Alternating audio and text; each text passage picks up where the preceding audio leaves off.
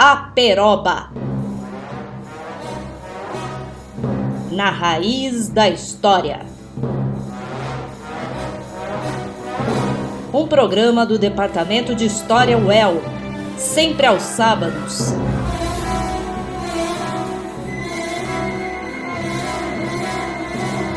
À uma da tarde. Salve ouvintes da Peroba, eu sou a sua professora de História Moderna, Maria Renata, e hoje encerrarei as comemorações de um ano do nosso projeto A Peroba, contando um pouco sobre a história do rádio e da internet no Brasil. A primeira emissão radiofônica no Brasil ocorreu durante as comemorações do primeiro centenário da independência nacional, em setembro de 1922.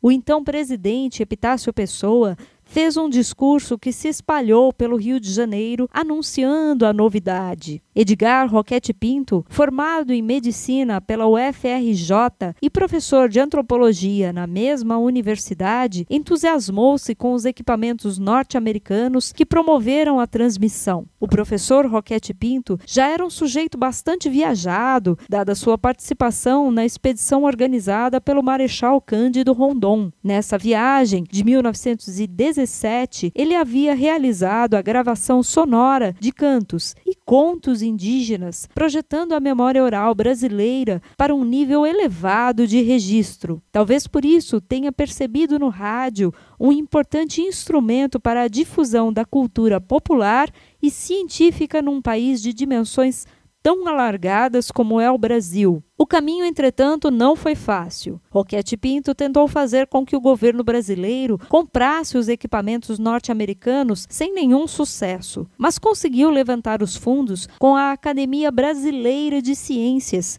que financiou os primeiros equipamentos e movimentos da Rádio Sociedade do Rio de Janeiro, cuja primeira transmissão ocorreu aí dia 1 de maio de 1923, o Dia do Trabalho. Foram mais de 10 anos promovendo a cultura popular e científica por meio da rádio, até que em 1936 todo o equipamento foi doado para o governo federal, convertendo a Rádio Sociedade em Rádio MEC. A importância do rádio para a educação brasileira, Roquete Pinto dedicou o discurso de 1953, um pouco antes de morrer, proferido no Rio de Janeiro e registrado na Rádio EBC em um programa especial sobre os 90 anos de rádio no Brasil, que está disponível no website da rádio e que ouviremos agora. A verdade é que durante a exposição do centenário da independência, em 1922, muito pouca gente se interessou pelas demonstrações experimentais de radiotelefonia então realizadas pelas companhias norte-americanas Westinghouse na estação do Corcovado e Western Electric na Praia Vermelha. Muito pouca gente se interessou. Creio que a causa principal desse desinteresse foram os alto-falantes instalados na exposição, ouvindo discursos e música reproduzidos no meio de um barulho infernal, tudo rofenho, distorcido, arranhando os ouvidos. Era uma curiosidade, sem maiores consequências. No começo de 1923, desmontava-se a estação do Corcovado e a da Praia Vermelha ia seguir o mesmo destino, e o governo a comprasse. O Brasil ia ficar sem rádio. Ora, eu vivia angustiado com essa história, porque já tinha convicção profunda do valor informativo e cultural do sistema, desde que ouvira as transmissões do Corcovado alguns meses antes, conforme já narrei mais de uma vez. Mas uma andorinha não faz verão. Resolvi interessar no problema a Academia de Ciências era presidente o nosso querido mestre Henrique Moris, eu era secretário, e foi assim que nasceu a Rádio Sociedade do Rio de Janeiro, a 20 de abril de 23. Alguns dias antes, encontrei-me com Amadeu Amaral, o grande poeta, que viera de São Paulo dirigir a Gazeta de Notícias. E no seu jornal, ele entregou-me logo uma coluna. A 14 de abril de 1923, eu ali publiquei o primeiro grito pela rádio brasiliana terminava minha crônica radiofônica nos seguintes termos: Até agora esperei em vão que alguém mais autorizado, isso era modesto, hein? quisesse fazer pela imprensa o trabalho de vulgarização da radiotelefonia que o momento nacional está exigindo. Parece discurso, mas não é não. Era uma simples crônica de jornal. Aproveitando o convite que me havia feito o Sr. Burhan, representante da companhia proprietária da Praia Vermelha, para utilizar na propaganda as suas instalações, mandei meus dois queridos discípulos, Francisco Venâncio Filho, que hoje vive na minha imensa saudade, Edgar Sequim de Mendonça, que fossem à Praia Vermelha ler uns versos de Vicente de Carvalho. Enquanto eu levava Amadeu Amaral, diretor da Gazeta, à nossa casa, para ouvir pela primeira vez a tal radiofonia de que o seu jornal tanto falava na coluna que me entregou. No estado de São Paulo, alguns dias depois, Amadeu Amaral, num dos seus bilhetes do Rio, contava maravilhado o que tinha escutado. Quando vi a antena plantada a um canto do jardim, uma simples vara de bambu, com os fios ligeiramente instalados, e, sobretudo, quando penetrei no quarto das operações e pude examinar os toscos objetos que completavam o dispositivo, não pude deixar de sorrir. Não era possível que aquela caranguejola, feita com bambu, alguns metros de fio de cobre, uma bobina de papelão e um fone, um fone comum de aparelho, desse resultado sério. Quem sabe até se aquilo que diziam ouvir por intermédio desse aparelho não seriam quaisquer vibrações ordinárias, confusamente conduzidas pelos tais fios expostos. Dentro em pouco, porém, colocado o fone ao ouvido, pude escutar versos declamados na Praia Vermelha, entremeados de música, tudo tão perceptível como se os sons se originassem a dois passos. Aquela caranguejola ridícula funcionava maravilhosamente. Funcionava muito melhor que qualquer telefone do velho sistema. Ei, dizia ele, ele sou eu. Homem de pouca fé, imagine você o que será isto no dia em que todos se convencerem que isto é simples, é fácil, é barato, no dia que todos compreenderem as imensas possibilidades que, o, que a telefonia sem fio obteve para a obra da cultura popular, para a tarefa governativa, para a confraternização das almas através das distâncias, do entusiasmo de Roquete Pinto, também um signatário do Manifesto dos Pioneiros, em que grandes educadores brasileiros como Anísio Teixeira, o criador da CAPES, também fez presente sua assinatura, nasceram ainda muitas canções, como algumas das que ouviremos hoje. Sua parceria com Heitor Villa-Lobos é conhecida pelo canto de Osanin Na, aqui interpretado pelo coral de Orfeão, e pela soprano Alessandra Leão, pelo choro número 3, Pica-Pau, aqui tocado pela USESP, mas também pelo afã indigenista que inspirou a cantora e arranjadora Elise Houston com o seu Oi o Sapo, gravado em 1933. Para encerrar o programa, ouviremos ainda a Dança do Índio Branco, com Olinda Alessandrini ao piano. Mas não é só isso, caros ouvintes. Essa história do rádio no Brasil será entremeada com a história do nosso programa Aperoba, cujas raízes eu já venho lhes contando em nossos programas comemorativos, mas que hoje ganha corpo com as vozes daqueles que colaboraram mais diretamente com o nosso projeto. Como vocês sabem, a Peroba foi criada em 2020 para atender aos estudantes do curso de História UEL durante a pandemia de Covid-19, mas também para reforçar a importância de uma história profissional em âmbito público. Trata-se, como diria o fundador da Rádio Sociedade, de um trabalho de divulgação científica, de democratização do conhecimento. Em ordem, vocês irão ouvir os professores Mariana Arantes, Lucas Gibowski e André Lopes, assim como os monitores Uzani na ole kua kua, kada yete yete, Nogani na ole kua kua, Nogani no te rohana, Kono niti niti, no te rango de toza toza, No tera tera, keda kia kia, Ni hina hina, Uhala lula lo, Jira la lula lo. Nozani na ore kua kua, kata ete ete, Nozani na ore kua kua, Nozani no te rara, Ozo niti niti, No te rara tuna toza toza, No ho te ra te ra, Kira kia kia, Ne ena Ula halo lalo, Shiga halo lalo. Olá, ouvintes da Peroba. Eu sou Mariana Oliveira Arantes, colaboradora do programa Peroba e do Departamento de História da UEL. E eu tô aqui hoje para comemorar com vocês esse um ano de Peroba, dizer que foi um grande prazer participar do projeto. Ele surgiu em tempos difíceis, ligados às nossas necessidades como professores universitários num momento de pandemia e que tivemos que nos adaptar ao ensino remoto, mas se tornou um projeto que a gente deseja que tenha vida longa, que se estenda num período pós-pandemia, quando voltarmos às nossas atividades presenciais, que o Peroba continue. Hoje o Peroba, a Peroba é um projeto de extensão do Departamento de História da UEL. O objetivo continua sendo, né, trazer reflexões ligadas à história, para um público além dos alunos da universidade, né? Então, acredito que um dos desafios que todos tivemos, né, todos os criadores de conteúdo pra, para o programa ao longo desse um ano, tivemos esse desafio, adaptar uma linguagem acadêmica para um público mais amplo, porque é isso que nós queremos, refletir sobre a história, refletir sobre questões muito importantes no contexto atual com um público mais amplo do que a academia, né? Então, agora que o projeto se tornou um projeto de extensão, é exatamente essa uma das grandes ideias do projeto continuar refletindo com a comunidade, né? E fazendo essa ponte entre conhecimento acadêmico e a comunidade de maneira geral, num momento que é tão importante a gente falar sobre notícias falsas, informações incorretas sobre a nossa história nacional, por exemplo.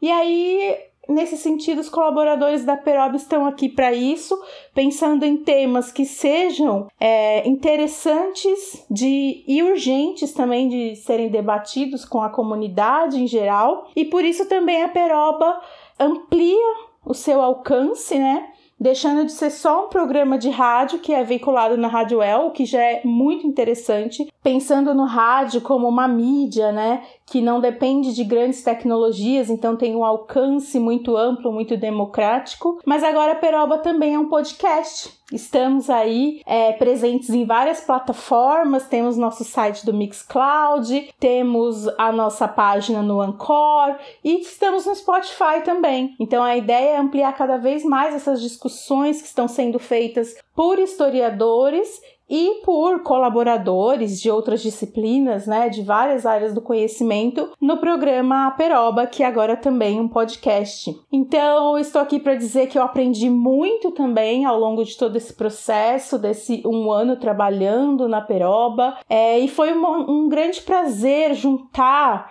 os meus interesses de pesquisa como historiadora, que sempre estiveram ligados às artes é, e, sobretudo, à música, né? Então, eu trabalho com materiais sonoros sonoros como fonte para pesquisa histórica há mais de 10 anos e foi muito interessante ter esse veículo, esse suporte, né? Que, é, que foi os programas, estão sendo os programas da Peroba, para trabalhar com fontes sonoras, para além da música. Então, inserir, é, pensarmos história por meio das canções, mas também por outros tipos de fontes sonoras, como discursos, né, proferidos em diversas ocasiões, falas de grandes personagens dentro da história, enfim, estamos pensando sempre em inovar, em trazer diferentes tipos de maneira de divulgar o conhecimento histórico para um público mais amplo, para além da academia em si. Então, juntar os interesses de pesquisa com esse veículo e pensar na linguagem e pensar em como trazer isso de uma forma interessante para o público e também mostrar o trabalho dos historiadores, né? Eu acho que o programa é muito importante no sentido de mostrar o que a gente faz, que a gente faz ciência, que a gente produz conteúdo sim, a gente faz ciências humanas e poder compartilhar isso com um público maior, né, e tentando pensar em formas cada vez mais democráticas de acesso a um conhecimento especializado acerca de questões importantes da história, não só do Brasil, mas história geral, né, de maneira mais ampla. E eu gostaria de agradecer a participação também de todos os colaboradores ao longo desse um ano. Foi um prazer trabalhar com todos, ver o esforço dos professores do departamento de história é, para lidar com a tecnologia, para lidar lidar com essa linguagem, né? E com esse conhecimento que não é necessariamente uma aula, que seria o que estamos acostumados, pensar em temas interessantes para trazer para o nosso público ouvinte. Então, eu quero agradecer aqui a participação dos professores do departamento, dos colaboradores externos, dos convidados que tivemos ao longo desse um ano, e agradecer também aos coordenadores do projeto, aos, aos monitores, né, alunos do curso de História da UEL, que fizeram um trabalho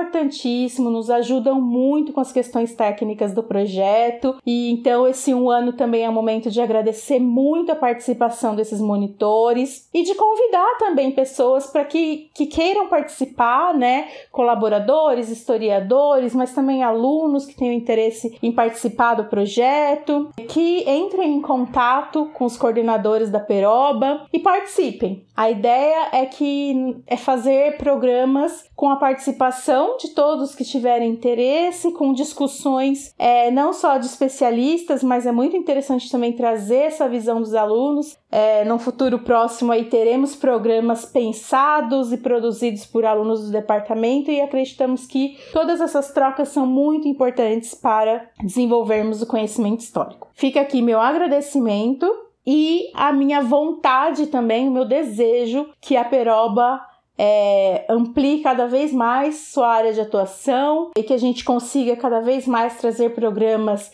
interessantes e que tragam reflexões importantes para o nosso contexto, sobretudo aqui, né, do Brasil. Obrigada pela companhia de vocês, continuem com a gente ao longo de, dos próximos anos e divulguem a Peroba, convidem pessoas para escutar. A Peroba é de vocês.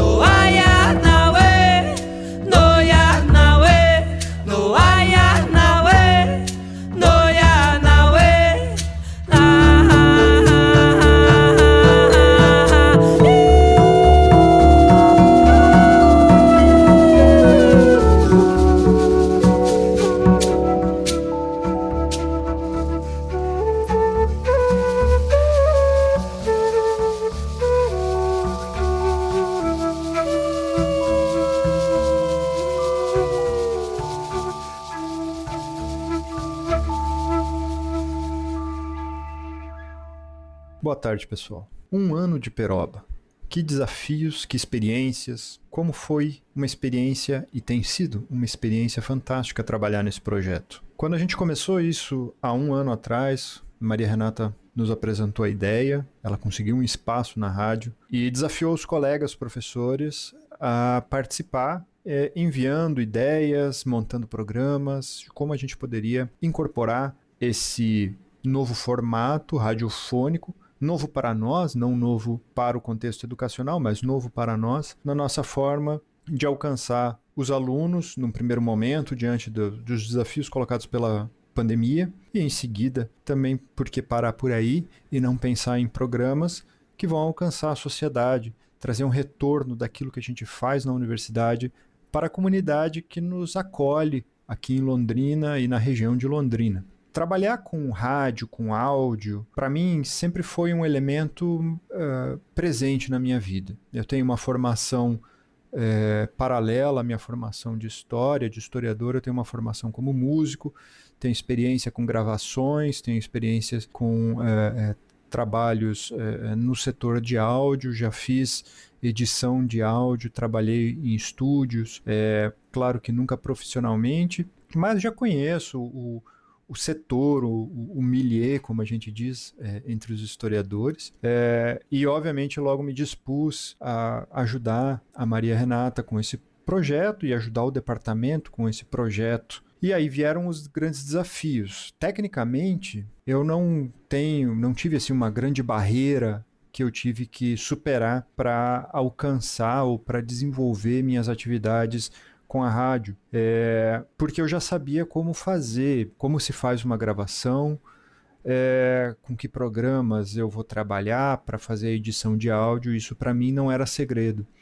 Todavia, obviamente, é, vivendo na, no isolamento da pandemia, é, me deparei com a necessidade de pensar como resolver esses problemas do do conforto do meu lar, digamos assim, ou do isolamento que me foi imposto.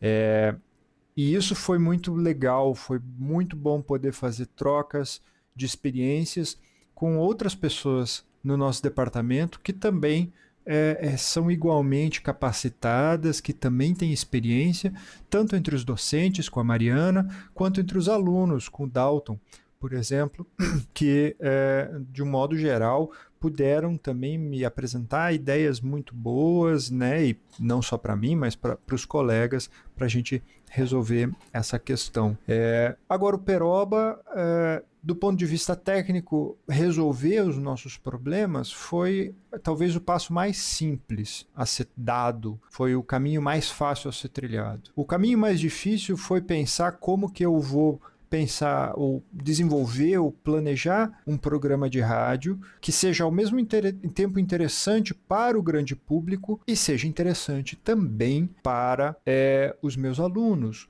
com é, conteúdos que sejam viáveis dentro do contexto da educação superior. Isso é um desafio, isso foi um desafio permanece sendo um desafio no desenvolvimento das atividades aqui no Peroba. Aqui foi preciso promover uma mudança de pensamento, uma mudança de abordagem em como eu dou minhas aulas e discutir isso com os demais colegas que estavam também desenvolvendo os, as suas atividades. A minha abordagem particular foi de repensar, do ponto de vista da teoria da história, qual é o papel da história, qual é o papel do historiador e qual é o papel do profissional que ensina a história. Se é que a gente pode pensar que alguém tem a capacidade de ensinar história, né? Há uma, um componente filosófico por trás dessa abordagem. A minha intenção então foi voltar para a base daquilo que significa pensar,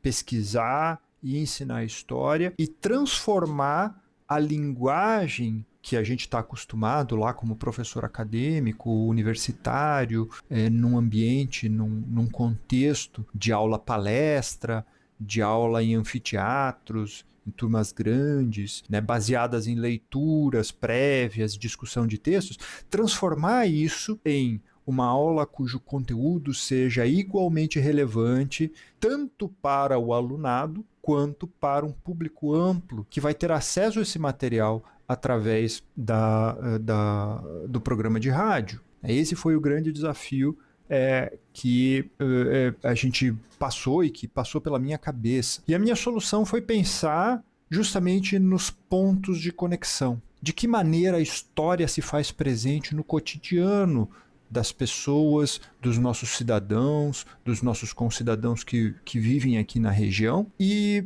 foi importante perceber que os temas que nós abordamos lá na universidade, ou perceber, talvez não seja o termo correto, mas se relembrar disso, porque no fundo a gente sabe disso, que esses temas eles têm que responder a questões que partem do nosso cotidiano. É daí que surge a história. A história surge de uma resposta a problemas do nosso cotidiano e que nós olhamos para o passado em busca de indicativos que nos levem a reflexões relevantes para o nosso agir presente. Essa é a teoria básica lá da filosofia da teoria da história do Husen. E eu transformei isso em uma postura prática para pensar a minha ação é, no programa Peroba. Então, onde estão os pontos de contato entre esse passado, é, no meu caso específico, passado antigo ou medieval, e os problemas da sociedade contemporânea? Onde é que essas pessoas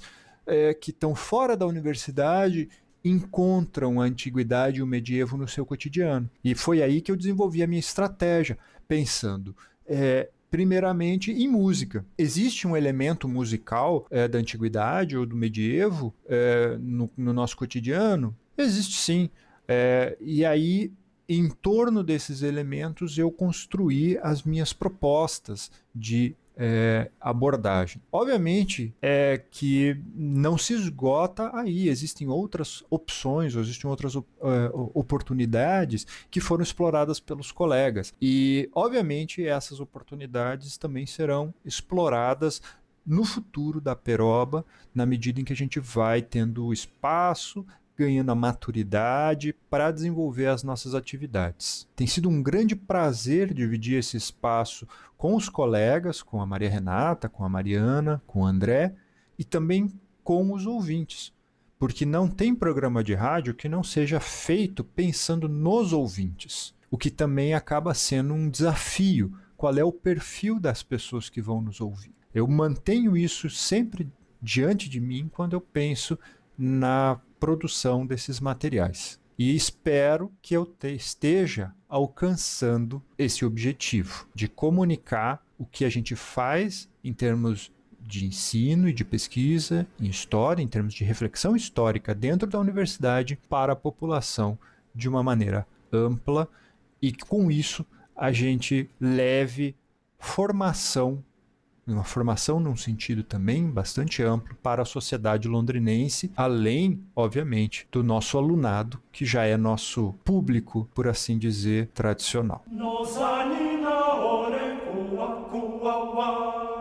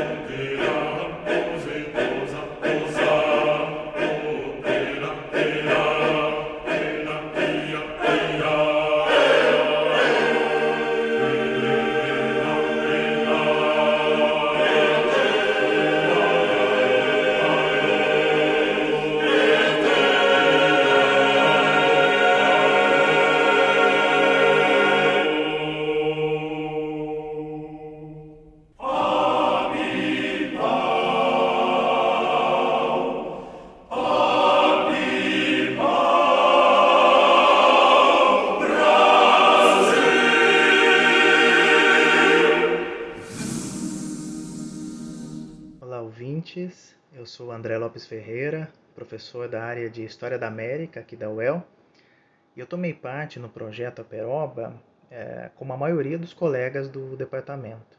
Ou seja, o início da pandemia no último ano, nós fomos levados a buscar ferramentas alternativas de ensino e quando essas ferramentas não existiam, nós tivemos que criá-las. Peroba é um dos frutos desse esforço que já vai completando um ano de vida. No caso desse projeto, o material que a gente produziu tem a forma de um programa de rádio, mas também de um podcast. Isso é, todos os episódios podem ser ouvidos a qualquer hora pelos estudantes e pelos interessados no assunto. E aqui tem uma confissão a fazer. Possibilidade de levar o ensino de história, e no meu caso de história da América, para o rádio me encantou desde o primeiro momento. E por quê? Porque eu sou um aficionado por esse aparelho, o rádio. Na verdade, eu não fico sem o meu radinho nem um dia sequer. Eu não sei se essa paixão é fruto de uma memória afetiva, porque eu lembro do meu pai, isso lá nos anos 80, ouvindo um motorrádio maravilhoso que a gente tinha em casa. Os mais jovens talvez nem saibam o que é um motorrádio, mas rapidamente explicando, isso era uma marca, uma empresa brasileira que fabricava alguns dos melhores aparelhos de ondas curtas do mundo. E aí vem, aí vem outra confissão. Eu gosto de ouvir rádio, mas rádio AM e rádio ondas curtas. Eu adoro sintonizar emissoras de fora do Brasil, da Ásia, da Europa, da América do Norte. E só um receptor de ondas curtas é capaz de fazer isso. Bom, mas deixando isso de lado, para mim é muito satisfatório ter participado do projeto com alguns episódios. É claro que foi uma experiência cheia de desafios e também de aprendizado, seja pela limitação técnica, que nós, os professores, enfrentamos na pandemia. E aqui eu quero abrir um parêntese e parabenizar todos os professores e professoras do Brasil, que apesar das mais diversas limitações, apesar do desrespeito dos governos, nunca falharam a sua responsabilidade. Essas limitações nos obrigavam a gravar e a produzir os programas com aquilo que a gente tinha à mão. Nossos computadores pessoais, às vezes alguém tinha um microfone um pouco melhor para captar o som, às vezes usava o próprio celular como gravador e por aí vai. Também foi um desafio a redação dos roteiros, já que a gente não podia simplesmente reproduzir as nossas aulas, pensando que o público atingido pela rádio e pelo podcast é potencialmente maior que os estudantes matriculados no curso de História da UEL. Isso exige uma abordagem diferente, uma linguagem diferente que não é aquela a qual nós estamos acostumados na sala de aula. No caso da área de História da América, todos os colegas participaram com programas que tratavam de cultura, política, cinema, literatura, enfim. Nós tentamos levar a discussão das disciplinas da área para os estudantes que não podiam mais frequentar as aulas, suspensas desde então, e também para um público mais amplo.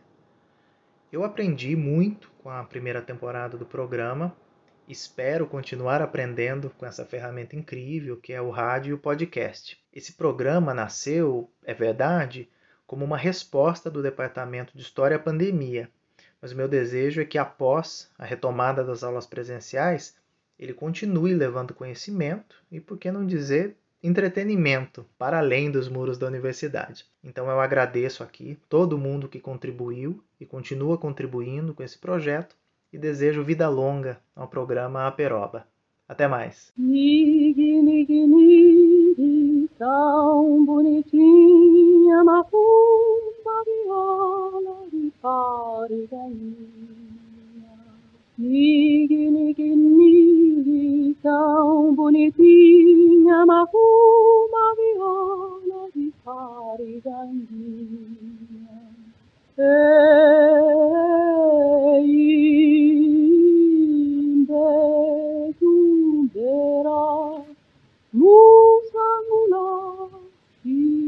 Amen.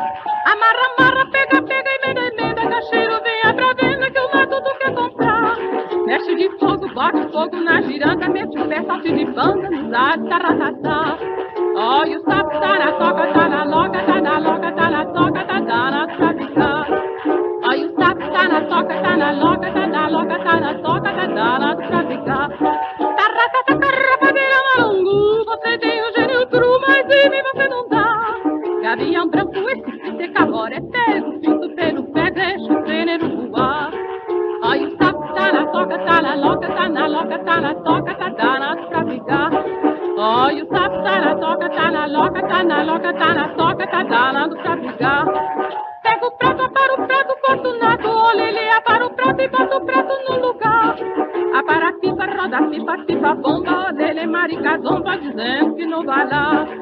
Olha o sapo tá na toca, tá na loca, tá na loca, tá na toca, tá danado pra brigar. Olha o sapo tá na toca, tá na loca, tá na loca, tá toca, tá danado pra brigar. Olá a todas e todos, ouvintes da Peroba. Eu espero que todos estejam bem ao ouvir esse programa no dia de hoje. Eu me chamo Dalton Santana, eu estou no último ano da graduação de História na UEL e, assim como os demais colegas, eu estou aqui nesse programa de hoje para compartilhar um pouco da minha experiência até aqui nesse primeiro ano da Peroba. Bom, eu estou no, no, programa desde o início, eu fui convidado pelo professor Lucas é, em meados de junho, julho do ano passado, é, justamente porque eles estavam precisando de alguém para auxiliá-los, principalmente nas questões mais técnicas, é, para gravação, para produção dos programas. E como ele já sabia que eu tinha um certo envolvimento com, as, com o cenário musical de, de Londrina, que eu, tô, eu tenho banda, eu estou sempre envolvido em gravações, tanto com a minha banda quanto com a banda de, de amigos, de colegas da cena musical. É, ele me convidou justamente para auxiliar nessa parte. É, então eu estou desde o início com ele, com a professora Maria Renata, com a professora Mariana, e está sendo bem gratificante ver o, esse trabalho nosso, né? Depois da, inclusive, com o time cada vez mais aumentando, com a entrada de mais alguns outros graduandos, com a entrada do professor André. É uma experiência bem diferente que só tem a somar para todos, creio eu. E, inclusive, eu acredito que tem a somar justamente pela questão não só o benefício que pode trazer para a comunidade de fora da universidade, né? Ter esse, esse contato mútuo, universidade com, é, conseguindo meios para alcançar o público de fora e o público de fora, por sua vez, é, conseguindo alcançar a universidade, essa abertura dessa via mais democrática, por assim dizer. É, mas eu também acho que é muito bom, é justamente a possibilidade de os pesquisadores de dentro da UEL, seja da graduação, seja da pós-graduação, seja pós-doutor, de ter uma outra via que não simplesmente a publicação de artigo, de um livro ou alguma palestra, mas sim uma, uma via que abre para esse público exterior, é, justamente nessa, nessa direção de democratização desse, dessa produção que nós fazemos dentro dos muros da UEL. Eu acho que, como já disse, todo mundo só tem a ganhar com isso e eu creio que pensando num cenário pós-pandemia, o projeto só tem a crescer a partir do momento que a gente vai conseguir centralizar a coisa dentro de um, um estúdio propriamente dito, é, convidando as pessoas para de fato é, terem essa troca de ideia, essa troca de experiência e por fim pensar nessas possibilidades que se abrem, nesses horizontes para o programa e para o curso de História. Eu fico bem animado, bem curioso para o que está por vir. E bom, basicamente isso que eu queria compartilhar por aqui hoje. Agradeço muito aos ouvintes e às ouvintes e até a próxima.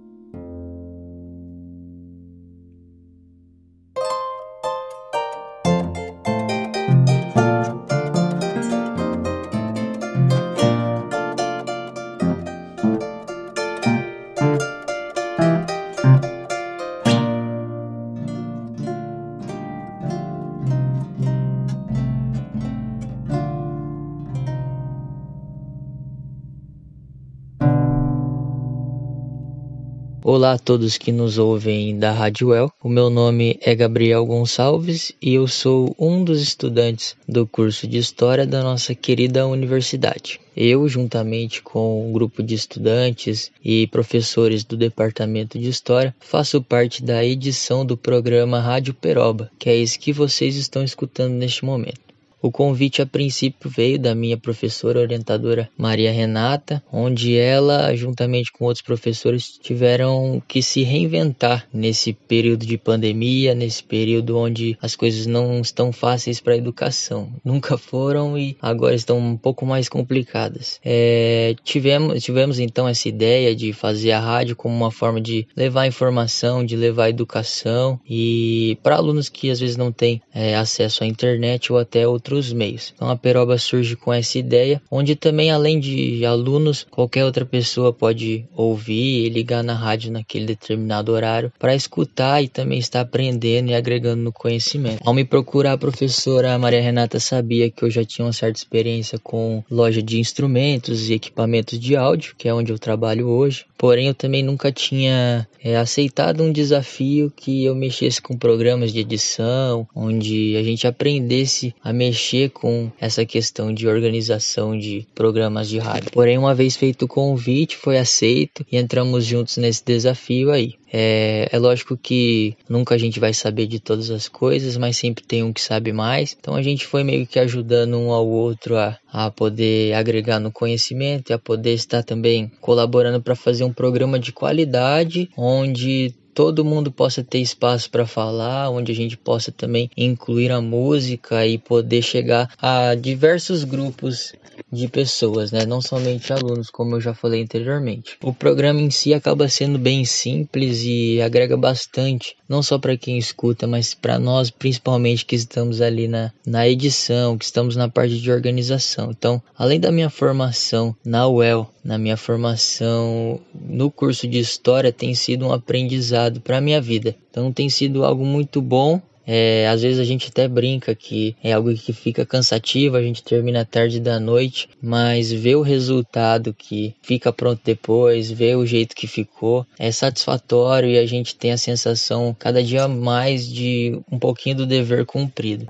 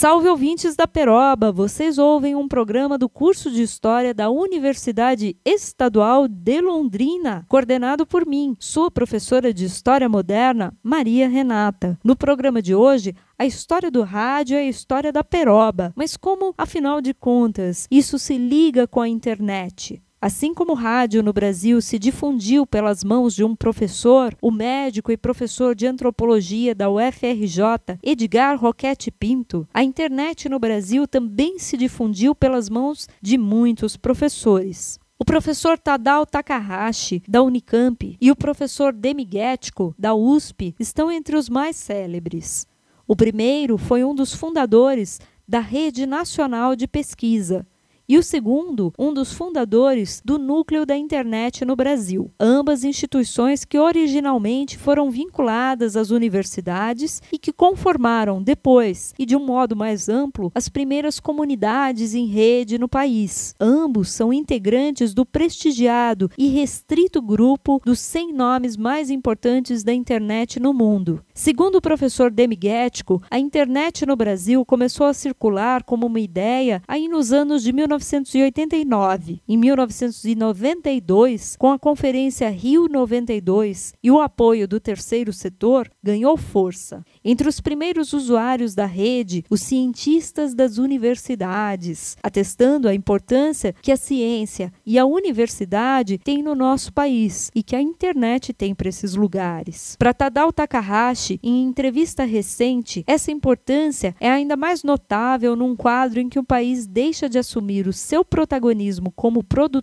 do conhecimento para aceitar a mera condição de um consumidor de cultura. Takahashi lembra da robustez da nossa cultura para assinalar que o futuro da internet no Brasil está ligado com a disposição dos brasileiros de produzir conteúdo próprio. Nós aqui da Peroba estamos seguindo essa recomendação e trabalhando para que a tecnologia nos una e nos fortaleça cada vez mais. Seguimos juntos, queridos. A Peroba. Na raiz da história. Um programa do Departamento de História UEL, sempre aos sábados.